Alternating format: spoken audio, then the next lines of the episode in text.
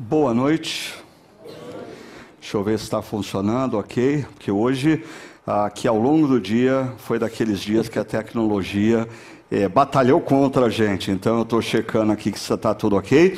Está tudo ok. Eu queria, antes da gente ir para a reflexão, é, dar uma breve palavra para você que é membro da nossa comunidade. Você deve ter visto no Chakra News que nós vamos ter no próximo sábado, às três horas da tarde, uma assembleia.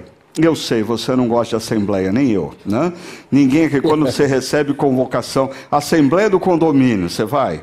Assim, pouquíssima gente uh, participa da, disso, mas como membros da comunidade cristã, é, é importante a gente saber como a nossa comunidade se encontra. Então, eu prometo para você algumas coisas. Primeiro, que a nossa assembleia vai ser muito objetiva uh, e nós vamos prestar contas é, do ano que se findou, o ano de 2022. A nossa comunidade leva muito a sério essa questão da transparência, da prestação de contas, e nós vamos conversar sobre o orçamento desse ano aí, e a situação, o momento da nossa comunidade. Então, eu queria incentivar você a estar, e a segunda coisa é. Eu estou fazendo aí uma campanha junto aos presbíteros, tem dois aqui hoje é, nesse encontro da noite, os outros já ouviram isso, você fazendo uma campanha para o, o, o conselho nos convidar para é, sábado vir um pouquinho mais cedo, duas horas da tarde, e oferecer uma sobremesa para a gente, né? Porque assim, a assembleia seco é muito complicado. Então, quem sabe a gente possa chegar um pouquinho antes, você possa conhecer pessoas que você não conhece, que frequentam outros encontros da nossa comunidade, rever gente que você não vê há mais de dois anos, aí a gente tem a assembleia, e quando terminar a assembleia ordinária, que é essa prestação de contas, nós temos a assembleia extraordinária para a eleição de presbíteros e diáconos. Mas aí é mais simples, porque essa assembleia extraordinária, ela começa no sábado à tarde e ela só termina ah, no encontro da noite. Ou seja, se você não puder estar sábado presencialmente e é membro da nossa comunidade, chegando em qualquer um dos encontros do domingo, você vai poder ah, fazer participar da eleição de presbíteros, que são aqueles que fazem a gestão pastoral da nossa comunidade diáconos, aqueles que são responsáveis pelas ações sociais e pelo cuidado assistencial no contexto da nossa comunidade. Gente que tem sido muito importante nesses últimos anos, principalmente nos dois anos de pandemia. Ok? Então vamos lá. Nós temos conversado sobre esse tema ah, quem é o Senhor. E se você tem nos acompanhado aqui ah, nas últimas semanas, nós começamos lendo os evangelhos. E quando nós lemos os evangelhos, nós temos, não temos dúvida alguma. Os evangelhos nos dizem que Jesus, Ele é o Senhor. Jesus é o Senhor. Agora, a questão é: se Jesus é o Senhor, quais as implicações disso para a nossa vida. Então, nós fomos para a carta que Paulo escreve aos discípulos que viviam numa cidade importante da Ásia Menor no primeiro século, a cidade de Éfeso, para nós percebermos quais são as implicações dessa afirmativa: Jesus é o Senhor em todas as dimensões das nossas vidas. Então, foi quando nós começamos a estudar o livro de Efésios. Boa noite, gente. Nós começamos essa série de reflexões especificamente sobre as implicações a partir do capítulo 2 de Efésios, há três semanas atrás. Nós conversamos, em primeiro lugar, sobre uma nova lealdade. Se nós compreendemos que Jesus é o Senhor de toda a história e todo o universo, e nós nos rendemos a Ele, nós somos leais a Ele. E aí nós conversamos também sobre uma nova comunidade. Por quê? Jesus quebrou toda a barreira que existia entre judeus e gregos, judeus e gentios. Não há mais divisões entre nós. Nós somos um povo, uma comunidade de irmãos em Cristo. E aí, então, a partir do capítulo 4, na semana passada, nós conversamos sobre um novo propósito. Um novo propósito que eu e você temos, que Deus nos dá, de vivermos em serviço mútuo uns para com os outros e em missão na história de anunciar esse reino. E hoje nós conversaremos a partir do verso 17 sobre um novo estilo de vida. E pensando nessa questão do novo estilo de vida, a partir do verso 17 do capítulo 4, Paulo começa dizendo assim: Assim eu lhes digo e no Senhor insisto. Perceba que essa expressão ah, é usada por Paulo porque ele está chamando a atenção para o que ele vai dizer. É muito importante. Então ele diz, e ele diz: Eu insisto com vocês que vocês prestem atenção, e o que ele nos afirma na segunda linha, que não vivam mais como os gentios. Ah, mas aqui nós temos um problema. O que, que Paulo quer dizer com esse termo gentios? Porque ele está escrevendo a uma comunidade de discípulos de Cristo que, na sua grande maioria, não eram judeus. Consequentemente, eles eram tidos como gentios. Estaria Paulo dizendo ah, que vocês, gentios, não vivam mais como gentios? Não. O apóstolo Paulo não está tratando aqui de uma questão racial, de uma questão étnica. Ele não está dizendo para pessoas que não são ah, da tradição judaica para viverem segundo a tradição judaica. Não. O que Paulo está dizendo é acerca de um estilo de vida, ah, ou seja, um estilo de vida orientado por valores de uma cultura pagã. A grande maioria dos discípulos de Jesus na cidade de Éfeso vinham de uma cultura pagã. Ah, e essa cultura tinha valores completamente disfuncionais sobre a vida, sobre o corpo, sobre o cosmos, ah, sobre as relações sociais, ah, sobre a família. E Paulo está dizendo: ah, vocês agora que estão em Cristo não devem viver esse estilo de vida que a cultura tenta nos formatar. Em outras palavras, Paulo começa aqui a estabelecer um contraste entre discípulos de Jesus e discípulos de Jesus, eles são orientados pelos valores de Deus e pessoas secularizadas. Quando a gente usa esse termo, uma pessoa é secularizada, o que significa? Ah, ela está formatada pelo século, pela cultura predominante, ou seja, formatadas pelo século, elas são orientadas pela cultura vigente. A grande pergunta é: ah, ok, como vivem esses gentios, ah, de que estilo de vida o apóstolo Paulo está falando está procurando alertar os discípulos de Cristo da cidade de Éfeso a se manterem distantes. E Paulo, ele vai trabalhar primeiramente mostrando como que esses gentios, pessoas distantes de Deus, como eles pensavam qual era o padrão de pensamento deles. E depois o apóstolo Paulo vai falar como eles se comportavam. Eu quero chamar a sua atenção para isso, como o apóstolo Paulo vê uma profunda e íntima conexão entre como você pensa e como você vive. Tudo começa na maneira como você elabora a vida na sua mente. E a consequência são as decisões e a forma como você vive. E começando pelos pensamentos, eu quero convidar você a prestar atenção no que nós vamos conversar, porque isso é muito sério. Isso tem a ver com a maneira como nós pensamos. Olha só o que Paulo vai dizer.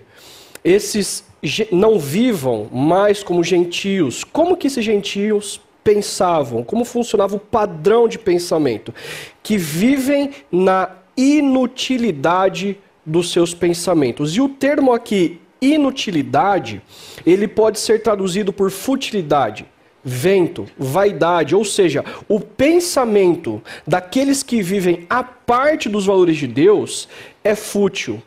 O pensamento é vento, o pensamento é vaidade. E o termo a, em grego aqui por detrás nos remete a lá o livro de Eclesiastes.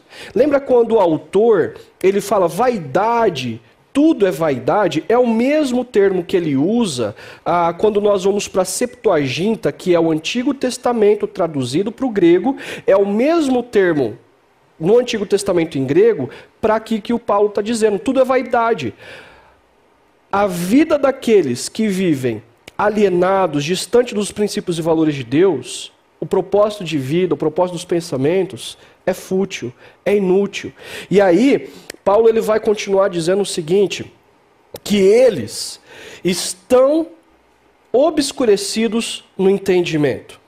E a ideia de obscuridade aqui é a ideia de escuridão mesmo. Imagina um grande galpão onde Deus deu de presente com várias ferramentas.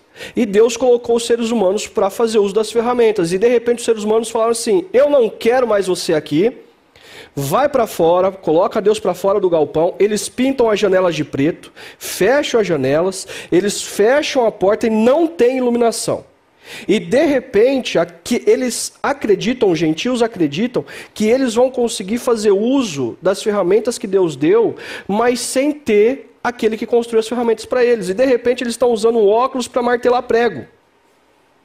A ideia é de escuridão no entendimento da vida porque, ou melhor, e eles estão separados da vida de Deus. E a ideia aqui de separados é alienados. Uma outra forma de traduzir isso é eles excluíram alguém de um relacionamento íntimo. Aqueles que vivem a partir dos princípios e valores da cultura decidiram excluir Deus de um relacionamento de intimidade. Eles não conhecem a Deus, eles não se relacionam para com Deus. E por isso, eles têm os pensamentos obscurecidos, o entendimento obscurecido, a inutilidade dos pensamentos, e ele vai dizer a razão, então, desses pensamentos serem assim. Olha só, por causa da ignorância em que estão. Estão alienados de Deus, eles não têm informação, eles não se relacionam, não conhecem a Deus em intimidade. E devido ao endurecimento do coração. E o termo endurecimento aqui é a ideia de uma peça de mármore. É duro, é inflexível, é rígido. Eles não são moldados por aquilo que Deus está fazendo na história. Por quê? Eles decidiram viver à parte. É interessante, Hugo, que uh, um dos comentaristas que nós líamos essa semana sobre esse texto, ele diz que a gente pode entender esse cenário lendo Uh, ao contrário a informação de Paulo. Começando por aqui, esse é o estado em que as pessoas se encontram hoje, uh, endurecidas no seu coração. Elas têm o coração endurecido. Por quê? Por causa da ignorância acerca de Deus e dos propósitos de Deus para a vida. Elas estão alienadas de Deus. E porque elas estão alienadas de Deus, perceba, Deus é luz. E se elas estão distantes de Deus, elas vivem em trevas. A, a, o raciocínio que elas elaboram, a, a maneira como elas elaboram a vida, elas elaboram na escuridão, sem iluminação, sem luz, sem uma orientação clara, por isso os seus pensamentos são fúteis, são vazios. Agora, perceba aqui uma coisa interessante: Paulo vai usar aqui a palavra nous, que no grego é a palavra mente, mas quando ele fala de entendimento, ele usa uma palavra que é sinônimo e que tem a mesma raiz, só tem um prefixo diferente, dianoia né? Ah, ah, ah, mas é a mesma raiz. E aqui, ignorância, ele usa uma palavra com a mesma raiz, agnóia, de onde vem o termo agnóstico. Por que que Paulo faz isso? Por três vezes ele enfatiza a importância da mente a importância de como você vê o mundo e como você elabora o mundo, como você elabora os valores. Quando você está assistindo uma série da Netflix, ou quando você está assistindo uma novela da Globo, ou pior do que isso, quando você está assistindo uh, Big Brother Brasil. Uh, uh, o que, que você está vendo são disfunções, são valores completamente disfuncionais. Agora, se você não dá um basta, se você não protege a sua mente, se você não cuida de, do, do, do, dos valores que estão sendo formados na sua mente, isso vai ter consequências. É por isso que o apóstolo Paulo ele vai trabalhar essa relação. Primeiro, ele fala do padrão mental ou do famoso mind mindset. Né? A, a, maneira como a pessoa concebe a vida, quais são os valores, quais são as prioridades. Se o seu mindset é uh, completamente elaborado pela influência da cultura, você está se deixando formar na sua mente uh, por valores obscurecidos, por valores alienados de Deus, por valores que têm como base a ignorância acerca dos planos de Deus para a vida dos homens homens e das mulheres. Agora, a consequência disso são atitudes. Ah, você, primeiro, você começa a formular errado. Primeiro você começa a atribuir valores a coisas erradas. Primeiro você começa a formar sua mente de maneira disfuncional. E a consequência vão ser atitudes erradas. Por isso, Paulo continua dizendo que esses gentios, olha só, tendo perdido toda a sensibilidade. Aqui, isso ainda se refere ao final do verso 18: endurecimento de coração. Eles perderam a sensibilidade. Mas uma outra coisa interessante é que, ah, no grego, aqui a gente tem uma frase inteira, né? Tendo perdido toda a sensibilidade. Mas no grego, ah, é um verbo só. É um verbo só que você precisa de todas essas palavras para traduzir. E o verbo, eu não sei se existe esse verbo em português, mas seria uma espécie assim de calejar. Calejar, calo, calo. Né? Uhum. Ah, quando eu era criança pequena, lá em São Paulo, meus pais compravam é, tênis para durar há dois anos. Então, quando você começava a usar, o tênis começava a sair do pé e começava a esfolar e começava a doer. E aí eu lembro que minha mãe dizia assim: não, não, não, no começo é assim, depois vai calejar, né? depois, ah, depois para de doer. Ah, é mais ou menos essa ideia. Quando você faz algo errado, sua consciência pesa. Mas se você insiste a continuar a fazer, gradativamente, você não se sente mais nem culpado. Ah, e ele está dizendo que os gentios, por estarem longe de Deus, por elaborarem a vida fora dos padrões de Deus, passam a se comportar de maneira errada. No começo você acha, não, não, eu errei. Ah, depois de algum tempo você nem tem mais a percepção do erro. Agora, olha que interessante porque eles estão insensíveis ao erro, eles se entregam à depravação. E esse termo depravação tem a ver com sexualidade disfuncional. E para você que está visitando a igreja ou está frequentando a igreja há pouco tempo, ah, deixa eu dizer uma coisa para você que talvez te assuste. Ah, Deus não tem absolutamente nada contra o sexo, ok? Quando você lê a Bíblia, você chega a uma conclusão: sexo é bom. Sabe por quê? Deus criou o sexo. É. Ah, Gênesis 1 e 2 diz que Deus criou homem e mulher. E Adão, que foi o primeiro homem, e altamente sortudo, porque a primeira vez que ele viu uma mulher, ele viu uma mulher nua. E quando ele olha para Eva, o que, que o texto diz? Ah, ele olha e diz: Uau! Uau! Por quê? Porque Deus criou Adão como um ser sexuado, com atração por Eva. Deus não tem problema nenhum com a sexualidade, o problema a disfuncionalidade, a maneira como nós passamos a usar a sexualidade, por exemplo, como um elemento de entretenimento, como um elemento de mero prazer, e a sexualidade bíblica foi nos dada ah, para ser vivida num contexto de aliança, num contexto de compromisso mútuo, num contexto onde um homem e uma mulher assumem um compromisso de caminharem junto ao longo da vida por isso, eles podem ter total total, total liberdade um com o outro, porque eles vão caminhar ao longo da vida juntos. Agora, a nossa sociedade tornou a sexualidade um elemento de prazer na balada de sábado à noite ou um elemento que é ventável, né? Ah, são sites pornográficos, é a própria prostituição, é o mercado ah, de, de filmes pornográficos que ganha mais dinheiro hoje em dia do que ah, muitas empresas sérias de Hollywood, é, é o que nós fizemos da sexualidade. Agora, perceba a última linha porque Paulo diz que eles se entregam à depravação, cometendo com avidez toda espécie de impureza. E o, ter, a, o conceito aqui é perder limites, é se tornar uma pessoa insaciável.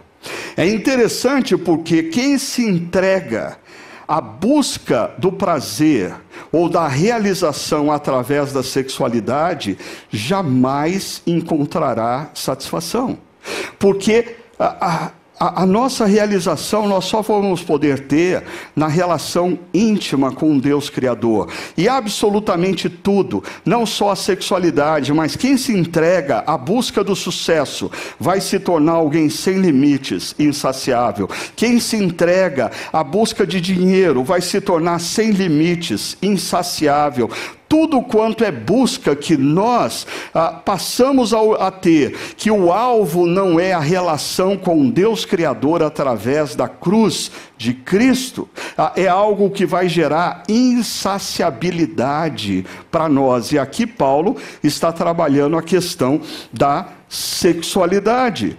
Agora, ele vai começar um turn point no pensamento dele, ah, usando aquela palavrinha ali grifada. Todavia, todavia, contudo, entretanto, ah, não foi isso que vocês aprenderam de Cristo. E aqui tem um outro fato interessante, porque no grego nós não temos essa preposição.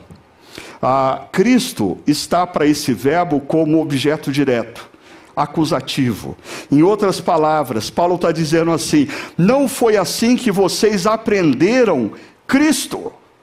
Aprenderam Cristo. Cristo.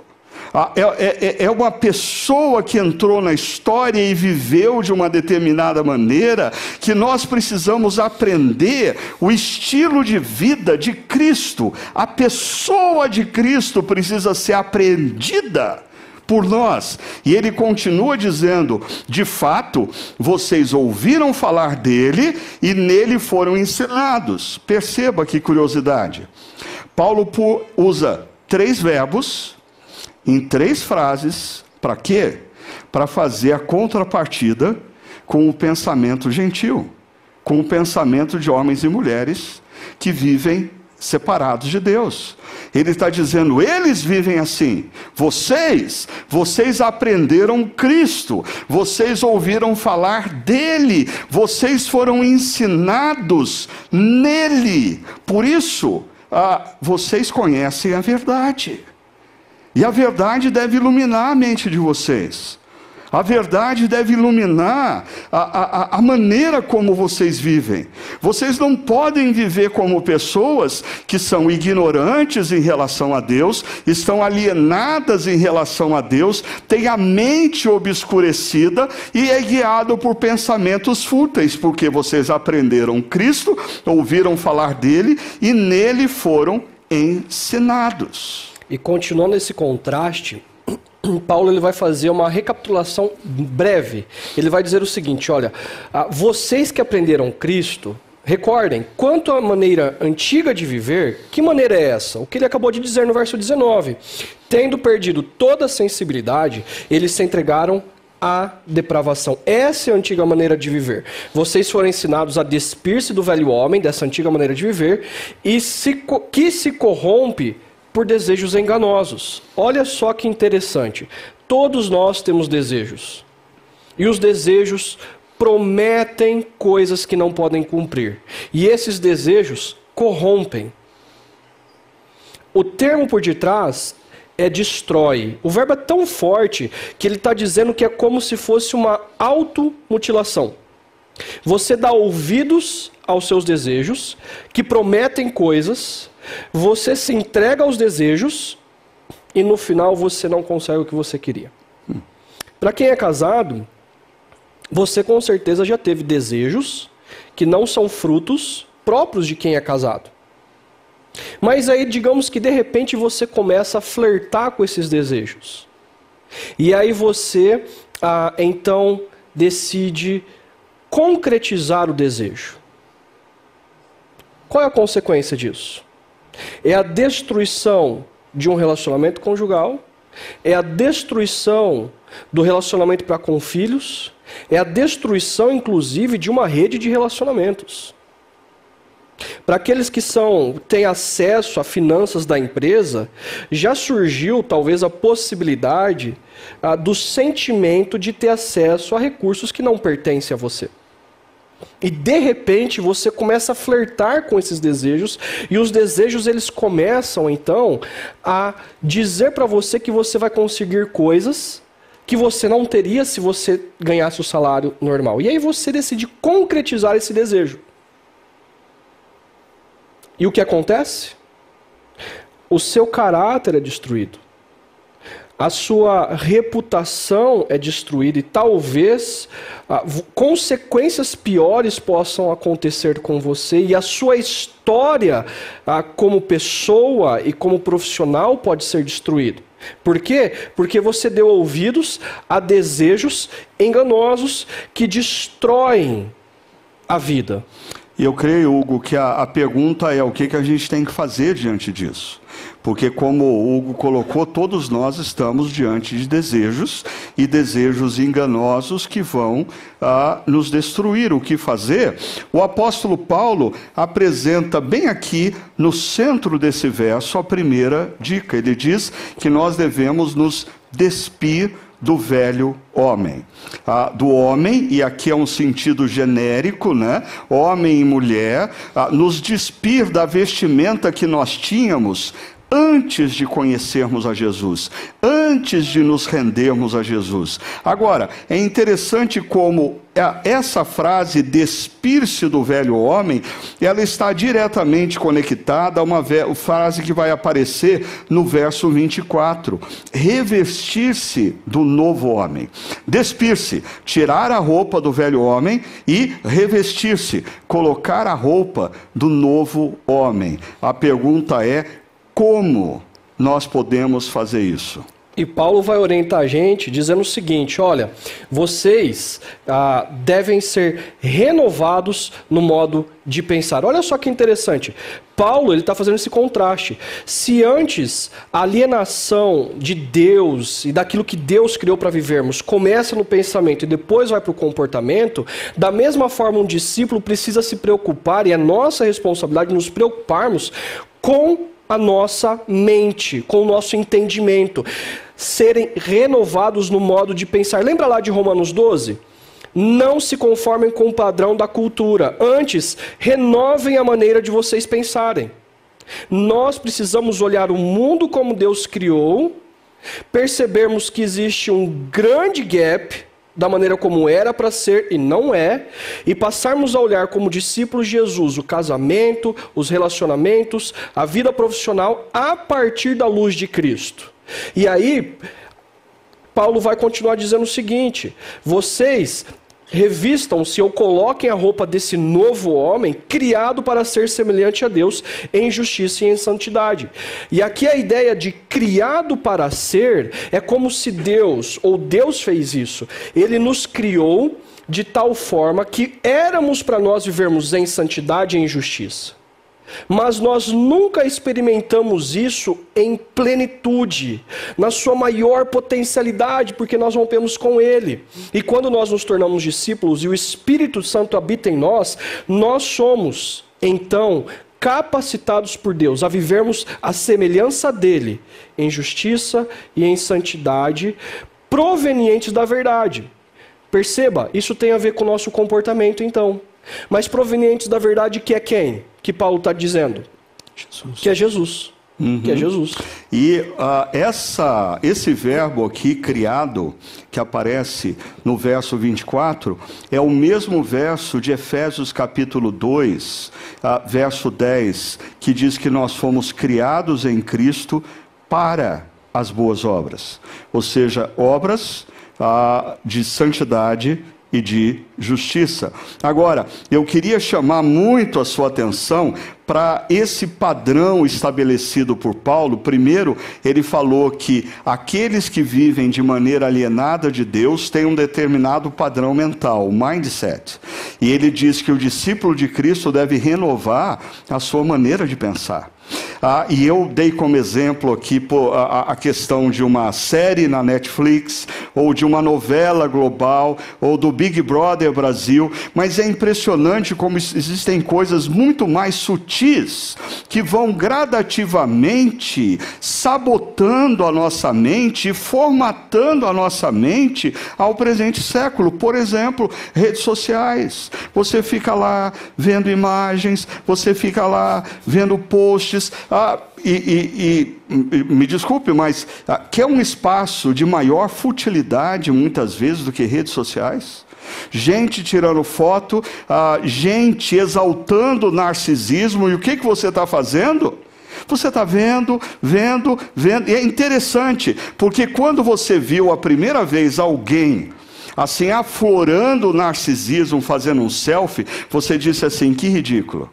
Três anos depois está lá você fazendo selfie todo dia, toda hora. Por quê? Porque gradativamente o, o mindset começou a se tornar isso é o comum, isso é o normal. O que Paulo diz, nós como discípulos de Cristo precisamos ter ousadia de renovar a nossa mente de renovar a nossa mente, de olhar para a cultura e dizer isso não é normal, olhar para a nossa cultura e dizer isso não é certo, olhar para a nossa cultura e dizer eu não preciso pensar como a maioria pensa. Romanos capítulo 2, verso 1 e 2, que nós não devemos nos conformar com o presente século, mas renovarmos a nossa mente. E a consequência é o que? Comportamento. Ele diz prática da justiça e da santidade O que é o legalismo? O legalismo é você estabelecer práticas de comportamento sem isso.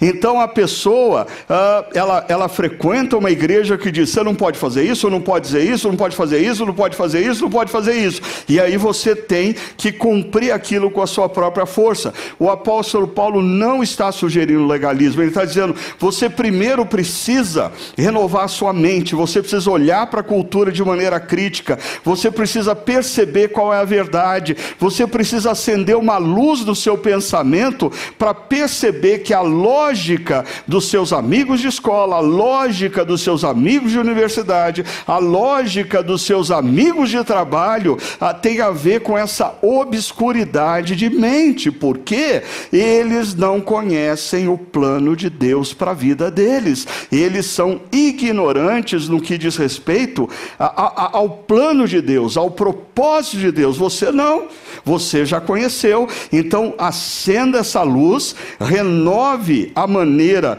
de pensar ah, para que atitudes novas emerjam. E aí Paulo vai fazer uma coisa interessante. A partir do verso 25, ele vai nos mostrar cinco áreas da sociedade, das nossas relações, em que toda essa obscuridade, toda essa alienação de Deus gerou atitudes equivocadas e que as pessoas que vivem na sociedade acham que é normal. E ele vai dizer ah, como que a prática da justiça e da santidade afetam essas áreas e mudam essas áreas. Deixa eu começar dando o exemplo da mentira.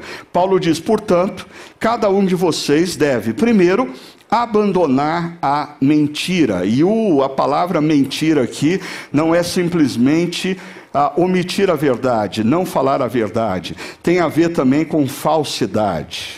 Né? Você está numa rodinha falando mal de uma pessoa, de repente a pessoa chega. Oi, minha querida, que saudade de você. Você está tão bonita hoje. A pessoa vira as costas, você continua falando mal. Ah, isso é mentira. Isso é falsidade. Ah, e interessante que Paulo usa aqui, o pessoal que frequenta a nossa igreja vai ficando com o tempo craque em grego, tá bom? Então, se você está chegando hoje, ah, se prepara aí. Ah, é, Paulo usa aqui um particípio grego, e o particípio grego dá uma ideia de continuidade, ou seja, ah, não basta você um dia dizer, eu não vou ser falso. Ah, você tem que dizer todo dia: Eu não vou ser falso. Você tem que acordar toda manhã e antes de levantar, a cama dizer: Eu não vou ser falso. Ah, você, antes de entrar no escritório da empresa e começar a, a se relacionar com seus amigos de trabalho, você tem que dizer: Eu não vou ser falso. Ah, se trata de uma prática constante e o imperativo vem em seguida. Não devemos ah, viver na mentira, mas devemos falar a verdade. Ah, e aqui a gente vai ver já já, eu volto nesse ponto daqui a pouco. Isso não significa, não confunda esse falar a verdade com qualquer expressão de agressividade, qualquer expressão de falta de educação, qualquer expressão de insensibilidade, quando você diz assim: não, eu sou sincero, eu falo o que eu penso. Não é isso que Paulo está dizendo. Mas ele diz que a gente deve abandonar a prática da falsidade e viver a vida de verdade e principalmente no contexto da comunidade cristã. Ele diz ao seu próximo, pois todos somos membros de um mesmo corpo. Vamos para a segunda área, que isso vai ser acrescentado aí alguns elementos acerca disso. Hugo. Se nós precisamos tirar a roupa do velho homem, da velha mulher, da mentira, nós também precisamos tirar a roupa do velho homem, da velha mulher, de violência. E nesse verso 26 e nesses dois versos 26 e 27, Paulo ele vai usar quatro verbos no imperativo. Isso é muito sério. Olha só como ele começa dizendo: quando vocês ficarem irados. E o interessante aqui ah, dessa frase toda é um imperativo assim no original, que a gente não encontra na maioria das versões bíblicas. Fiquem irados. Já pensou Paulo falando assim para você? É um imperativo, fique irado. Fique irado. Paulo está falando isso. Mas ele diz em seguida o segundo imperativo: não pequem. Deixa eu explicar para você essa questão do fique irado. Quando você compreende aquilo que Jesus fez na cruz e o mundo que ele gostaria que eu e você vivêssemos, nós passamos a ver a disfunção onde nós estamos, a corrupção, a injustiça, a opressão. E Paulo está dizendo: ei, fique altamente indignado com o mundo em que nós estamos vivendo, porque não era para viver, vivermos assim. Uhum. Não era para ser desse jeito. Você tem que ficar indignado, você tem que ficar irado com isso. Paulo não está falando o seguinte: ah, alguém te fechou no trânsito e aí você. Ele não está falando disso para você ficar irado, ok? Ele está falando com questão de injustiça.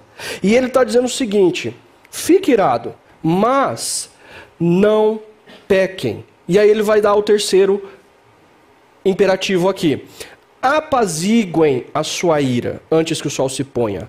É responsabilidade minha e sua apaziguar a ira. Estabelecer limites, né? Estabelecer limites. Na indignação. É, é, como, é como se a nossa ira ela fosse como um cavalo selvagem. Ele não aceita rédea. Mas é minha e sua responsabilidade colocar rédea nesse cavalo selvagem e dizermos para ele aonde é que ele precisa ir darmos o direcionamento correto, colocarmos limites a, essa, a esse sentimento de indignação. E aí ele vai dizer o seguinte: antes que o sol se ponha, o quanto antes você deve dar direcionamento à sua ira. E não deem, esse é o quarto imperativo, não deem lugar ao diabo. Porque se você não apazigua a ira antes que o sol se ponha, o que, que você faz? Você dá lugar ao diabo. Na sua mente, você permite com que o diabo fique no corredor E na medida em que os seus sentimentos, na medida em que os seus pensamentos vão passando, o diabo vai, vai soprando no ouvido dele. Ei, você não deveria falar assim. Você deveria fazer isso. Você deveria retrucar. Você deveria falar outra coisa. E a violência, portanto, ela começa a ser expressa verbalmente e também fisicamente. Porque quando nós estamos irados, algumas pessoas elas começam a externalizar isso com a sua indignação nos relacionamentos, de maneira verbal, para com o cônjuge, para com os filhos, para com os funcionários, ou até mesmo, como nós temos visto nos noticiários, violência física. Uhum. E nas redes sociais isso tem acontecido muito? Exato.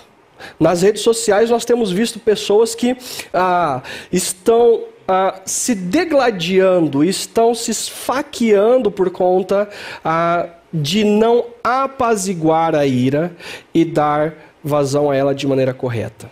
É responsabilidade minha e sua apaziguarmos a nossa ira, darmos uma destinação correta.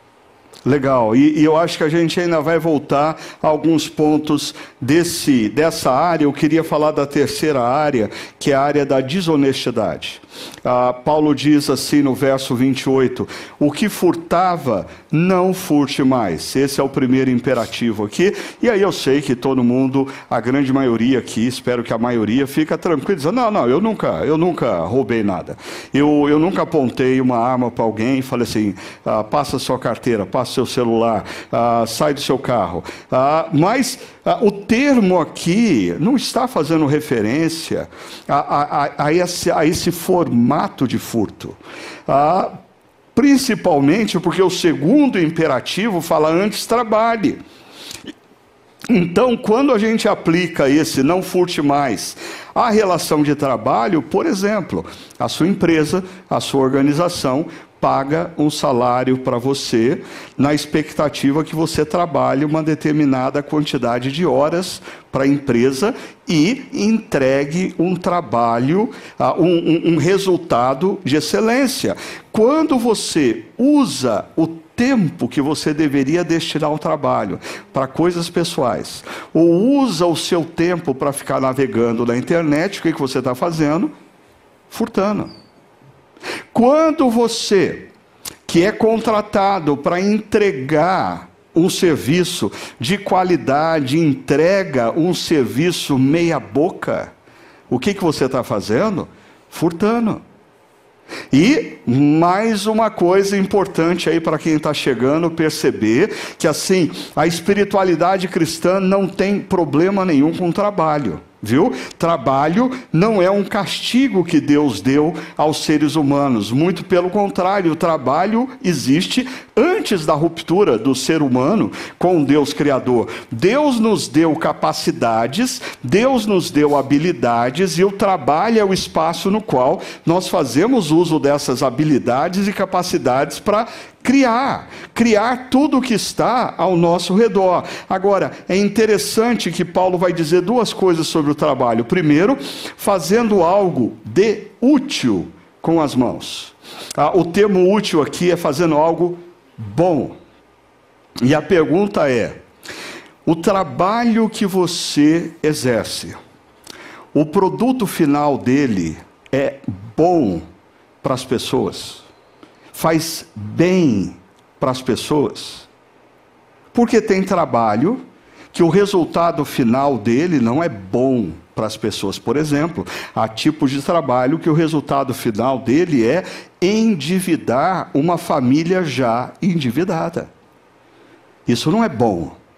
Ou o resultado final do trabalho é gerar um ambiente, por exemplo, de sensualidade que vai a, a, a incentivar pessoas a relacionamentos desleais com os seus cônjuges. Isso não é bom. Não é bom. Então, a, o trabalho é bom, mas melhor ainda é quando o trabalho, o produto final do trabalho, faz bem para a sociedade, faz bem para o próximo. Eu me lembro quando, alguns anos atrás, conversando com meu sogro, meu sogro era um empresário e, e ele tinha participação numa empresa aqui da região, e eu dizia, dizia para ele assim: seu Almir, mas por que, que o senhor não para? Por que, que o senhor não vende a sua participação e vai viver a vida? Né? Ah, e ele dizia assim: ah, porque eu tenho funcionários e a razão pela qual eu quero estar perto da empresa é que eu quero fazer uma boa gestão para que os meus funcionários tenham emprego. Eles precisam disso. Uhum. Era uma visão de que o trabalho dele gerava algo bom para as pessoas. Mas olha, a maior surpresa para mim nesse texto vem em seguida. Por que, que nós devemos trabalhar? A cultura diz você fazer dinheiro. Por que, que você deve fazer dinheiro? A cultura diz você viver bem. Uhum. Ah, não é isso que o apóstolo Paulo diz. Ele diz: você deve trabalhar para fazer dinheiro. E por que, que você deve fazer dinheiro? Para que você tenha o que repartir com quem estiver em necessidade. Hum. Para que você possa exercitar a generosidade sem problema. Você já percebeu que gente endividada é gente que não pode ser generosa. Porque quando você gasta mais do que você ganha, você não tem como ser generoso. Tem pessoas ao seu redor passando necessidades, você não tem como fazer nada, porque se você fizer, você se endivida mais ainda. Agora, ah, olha só, quando você faz mais do que você gasta, quando você tem uma boa gestão financeira ah, da sua vida profissional e da sua vida econômica, você tem lastro, você ah, faz mais dinheiro do que você gasta. Para que o apóstolo Paulo diz? Para você ser livre, para ser generoso. Ah, o problema é que algumas pessoas pegam esse saldo entre o que elas ganham ah, e o que elas necessitam e abraçam esse saldo e se tornam refém das suas riquezas, escravos das suas riquezas. O apóstolo Paulo está dizendo: não. É, faça dinheiro. Não tem problema nenhum você fazer dinheiro através de trabalho que é útil. Deus não tem problema nenhum em você fazer dinheiro com trabalho que é útil para a sociedade. Agora, se você fizer dinheiro, lembre-se que parte do que Deus te dá é para que você possa exercer a generosidade com liberdade. Quarta área que o apóstolo Paulo nos aponta. Se a gente precisa fazer algo útil, algo bom com as nossas mãos, nós precisamos fazer algo bom com a nossa boca. Usarmos as palavras de maneira boa. Olha só que Paulo vai dizer para nós, ou para aqueles gentios que se renderam a Jesus: nenhuma palavra torpe saia da boca de vocês. Esse aqui é o imperativo. Não digam palavra torpe. E eu não sei se você cresceu numa igreja cristã, mas quando eu era pequeno, palavra torpe era só reduzida a palavrão. Mas palavra torpe, aqui no grego, é a ideia de uma fruta podre. Não deve sair da sua boca qualquer coisa que seja como uma fruta podre, que vai dar mal de gestão ao relacionamento conjugal, que vai dar mal de gestão ao relacionamento com os filhos, que vai dar um mal de gestão no ambiente de trabalho. Não deve sair da sua boca qualquer palavra que seja torpe, mas apenas a que for útil. Toda palavra boa deve sair da sua boca para edificar aos outros. E olha só que interessante, isso aqui, ela se confunde inclusive com a violência verbal que a gente acabou de ver. Uhum. Por quê? Porque muitas vezes pais, mães e mães não se dão conta que na medida em que eles lidam com seus filhos, uma palavra como você é burro, você está imitando seu pai, você é igual sua mãe, tá vendo só? Ou palavras ah, generalizadas no relacionamento conjugal, você sempre faz desse jeito mesmo, você não muda, olha quantos anos eu falo com você. Ah, são palavras como frutos podres que geram má digestão em todo o relacionamento. Ou quando o chefe, ah, junto da sua equipe ou supervisor, bate a mão na mesa e grita com os funcionários, gerando um ambiente de estresse, um ambiente tóxico. para aquele, aquele, aquela equipe, isso é uma palavra torpe. Não é apenas dizer palavras ruins, palavras negativas, no sentido de palavrão, também, mas no sentido de toda palavra que não edifica o outro não deve sair da nossa boca. E Paulo está dizendo que toda palavra que é útil para edificar os outros, sim. Eu, como marido, devo dizer palavras à minha esposa que a transformem como mulher, que a transformem como esposa, que a transformem, que colabore com ela como mãe. Ela deve dizer para mim palavras que me desenvolvam como discípulo de Cristo, como homem, como marido, como pai. Você que está numa equipe de trabalho, como funcionário, como parte de uma equipe, as suas palavras são fundamentais para edificar o seu ambiente de trabalho. Você, como gestor, como supervisor, como professor, como diretor, tem a responsabilidade de usar palavras que edifiquem, que construam, que transformem de maneira boa o ambiente de trabalho. E, Hugo, tem uma palavra ali, inclusive, para que conceda graça. Exato. Ou seja, quando as nossas palavras são como um presente a pessoa. Né? Eu acho que a maneira como Paulo sintetiza essa coisa do ser útil, do falar o que edifica, o falar o que é necessário, ou seja, fazer uso das palavras como um presente. Como um presente. Se as nossas palavras elas não são um presente para, para o outro, a gente não deve falar.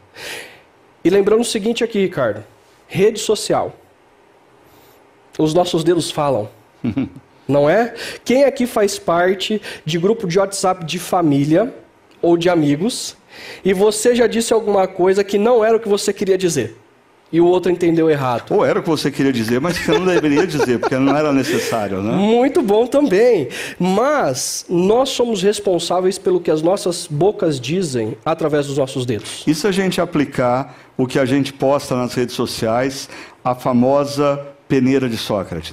Na peneira de Sócrates, bem lembrado, nessa parábola, Sócrates ele tem um discípulo, diz que ele tinha um discípulo, ele vem esbaforido, correndo na direção de Sócrates, querendo contar uma notícia para Sócrates. E Sócrates, ele faz uso então dessas três peneiras. A primeira peneira, ele pergunta para o discípulo dele, viu?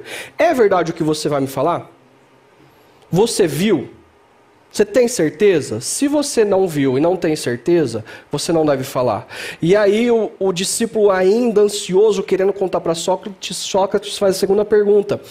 É bondoso o que você vai falar? Tem motivação boa o que você vai falar? E o discípulo diz: Olha, eu não sei se é verdade, eu também não tenho lá muita certeza se é bom. Então Sócrates diz: Ei, já não passou nas duas peneiras. Mas aí o discípulo continua insistindo que ele quer contar para Sócrates e Sócrates faz a última pergunta: É necessário? É útil? E o discípulo ele fica em silêncio. Essas três perguntas elas podem nos auxiliar naquilo que nós dizemos aos outros.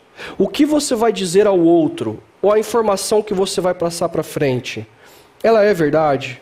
Você verificou aquilo que você ouviu? Você viu aquilo que você quer conduzir para frente? A mais, ainda mais, é bom, é, é, fruto de bondade do seu coração? Porque assim, por que, que você quer falar acerca do seu funcionário para um outro? Por que, que você está falando aquilo da sua amiga, do seu filho, ah, do seu marido para o outro é fruto de bondade e por mais é útil, é necessário, vai colaborar, vai transformar, vai gerar o bem. Se não, se a gente aplicar isso aí nas redes sociais, vai diminuir demais os posts, né? Assim, a gente vai começar a receber bem menos WhatsApp, uh, os posts no Instagram, Facebook vão diminuir tremendamente. É só você perguntar: o que eu vou postar é verdade? O que eu vou postar é bondoso? E o principal, o que eu vou postar é necessário. Assim, a minha mãe tem uma rede lá entre os irmãos e os sobrinhos que toda manhã é bom dia, bom dia, bom dia, bom dia, bom dia, bom dia, bom dia. É necessário falar bom dia no WhatsApp, né? Boa, boa. Mas vamos em frente. A última área que o apóstolo Paulo vai tratar diz respeito a rupturas. E é interessante que essa última área, quase que o apóstolo Paulo pega tudo quanto ele disse antes e aplica de uma maneira fantástica, dizendo: não entristeçam o Espírito Santo de Deus. Quando você compreende quem é Jesus, se rende ao que ele fez na cruz, se rende ao seu amor e perdão, a palavra de Deus diz que Deus derrama sobre você o Espírito Santo como um selo. E o Espírito Santo, ele nos foi dado para nos orientar para nos orientar toda a verdade, para nos orientar no dia a dia. Agora, a grande pergunta é: como nós entristecemos o Espírito Santo? Olha o que Paulo vai falar nos versos seguintes. Primeiro, livrem-se, é um imperativo, livrem-se de toda amargura, de todo ressentimento. O, o, a Bíblia fala que a amargura, o ressentimento é como câncer mata silenciosamente. Ah, nós precisamos levar a sério ah, essa ordem de nos livrarmos da amargura, nos livrarmos do ressentimento, nos livrarmos da indignação e a ira. É interessante, pastor Hugo falou que ah, nós não devemos deixar a nossa ira, a nossa indignação prevalecer sobre o pôr do sol, ou seja, estabelecer limites. Mas o que, que acontece quando a indignação e a ira avança o pôr do sol? Quando a indignação e a ira vai dormir com a gente, quando a indignação e a ira acorda com a gente, quando a indignação e a ira passa mais um dia com a gente, quando a gente, a indignação e a ira dorme uma noite, ou uma nova noite com a gente, e quando a indignação e a ira convive com a gente há três, quatro meses gritaria e calúnia. O que é a gritaria senão a violência verbal? O que é a calúnia senão a mentira? E livrem-se de toda a maldade. A maldade, a palavra maldade aqui é ferir sem ninguém perceber. Ferir na escuridão. Por exemplo, ao longo dos anos casados, a gente descobre palavras que ferem o outro. Né? Sem ninguém perceber. A gente ganha a capacidade assim de, numa reunião com os amigos, falar uma coisa que pá, agride o nosso cônjuge, sem que ninguém perceba. Ou quando você está numa roda de amigos e você solta uma frase, solta uma palavra que você sabe, você chutou a canela de alguém e de bico maldade. Perceba, livre-se de toda amargura, indignação, ira, de toda gritaria, calúnia, de toda maldade, mas aí vem o segundo imperativo. Sejam bondosos e compassivos, como um contraponto. Como que a gente deve lidar com quem nos ofende, retribuindo com bondade, atos de bondade? Como a gente deve lidar com alguém que estabelece uma calúnia, uma mentira contra a gente de maneira compassiva. Ah, eu sei, é difícil, mas deixa eu dar para você um bom argumento. Jesus mandou. Jesus mandou. E se ele mandou, é porque é o melhor caminho. Agora, se você está achando difícil ser bondoso e compassivo, ah, o pior ainda está por vir. Porque ele usa aqui o imperativo, seja bondoso e compassivo, e aí a pergunta que o, o primeiro leitor faz é: mas como eu posso ser bondoso e compassivo? E o apóstolo Paulo responde com um particípio: perdoando constantemente uns aos outros. A única maneira de nós mantermos relacionamentos de longo prazo é fazendo uso do perdão.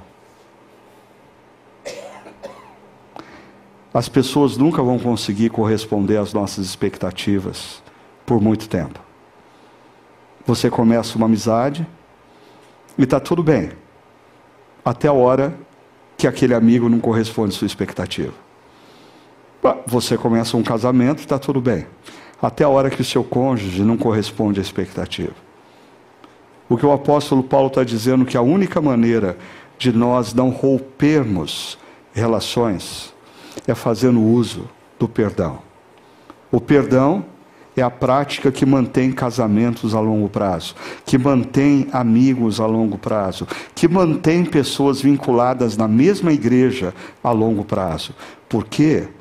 Porque as pessoas não vão conseguir corresponder às nossas expectativas.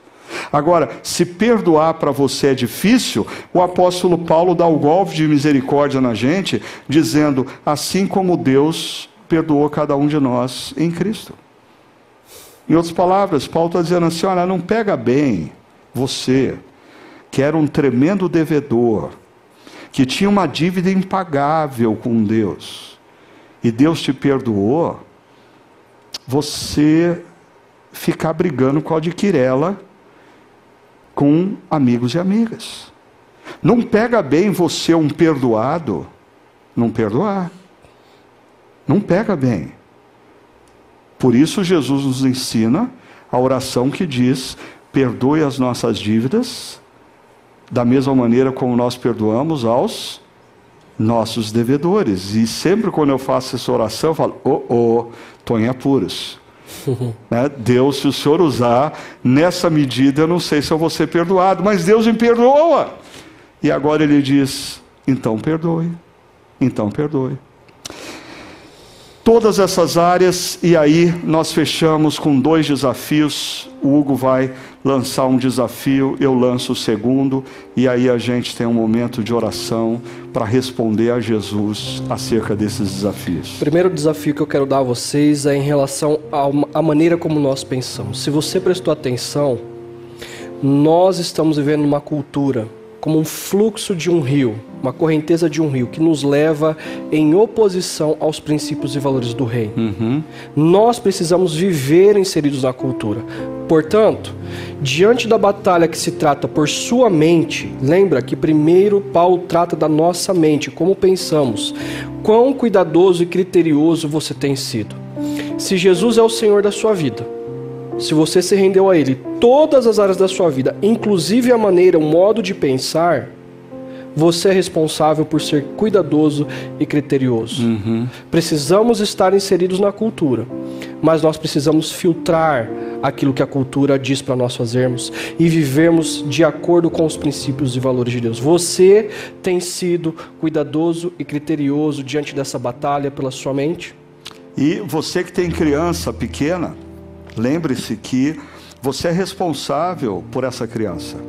E se você esperar o seu filho se tornar adolescente, para daí, por exemplo, querer oferecer para ele valores e princípios cristãos, ou trazê-lo numa comunidade cristã, desculpa, mas daí a batalha está perdida. Você já perdeu.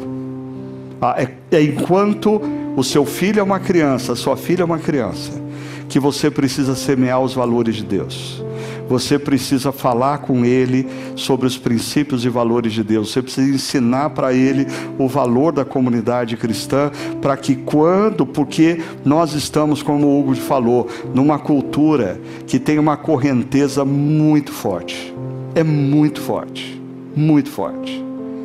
E eu termino lançando o meu desafio diante das cinco áreas apontadas por Paulo, e para você se lembrar das cinco áreas: mentira, violência, desonestidade, palavra torpe, e para mim, ruptura está no centro de tudo isso aqui, e rupturas entristece o Espírito Santo de Deus. A pergunta é: em qual delas o senhorio de Jesus precisa se manifestar hoje? Hoje, em sua vida. Nós temos sempre nessa série encerrado esse momento de reflexão, dizendo: nós não podemos sair daqui sem responder uma pergunta: O que Jesus mandou você fazer? O que que Jesus está mandando você fazer hoje? Não, não, não. Não é, você não pode sair daqui. É, eu tenho que pensar mais seriamente sobre essas coisas. Não, você não tem que pensar nada. A pergunta é: o que, Jesus mandou você fazer? O que Jesus está dizendo para você? Quais dessas áreas aqui você precisa tomar uma decisão hoje, antes de sair daqui, dizendo: Jesus, eu preciso mudar nisso e eu preciso fazer isso e isso, porque o Senhor mandou e o Senhor, como eu disse, é o Senhor da minha vida. Vamos fazer uso desse momento agora, que nós vamos ouvir uma canção, e não tenha pressa. Ah, deixe que essa canção te envolva num momento gostoso de oração com Jesus. Ah, enquanto você escuta essa canção, responda para Jesus. Responda para Jesus. Em quais dessas áreas você precisa que o senhorio de dele se manifeste hoje na sua vida? Vamos participar desse momento, vamos estar em oração e vamos responder a Jesus diante dessa reflexão.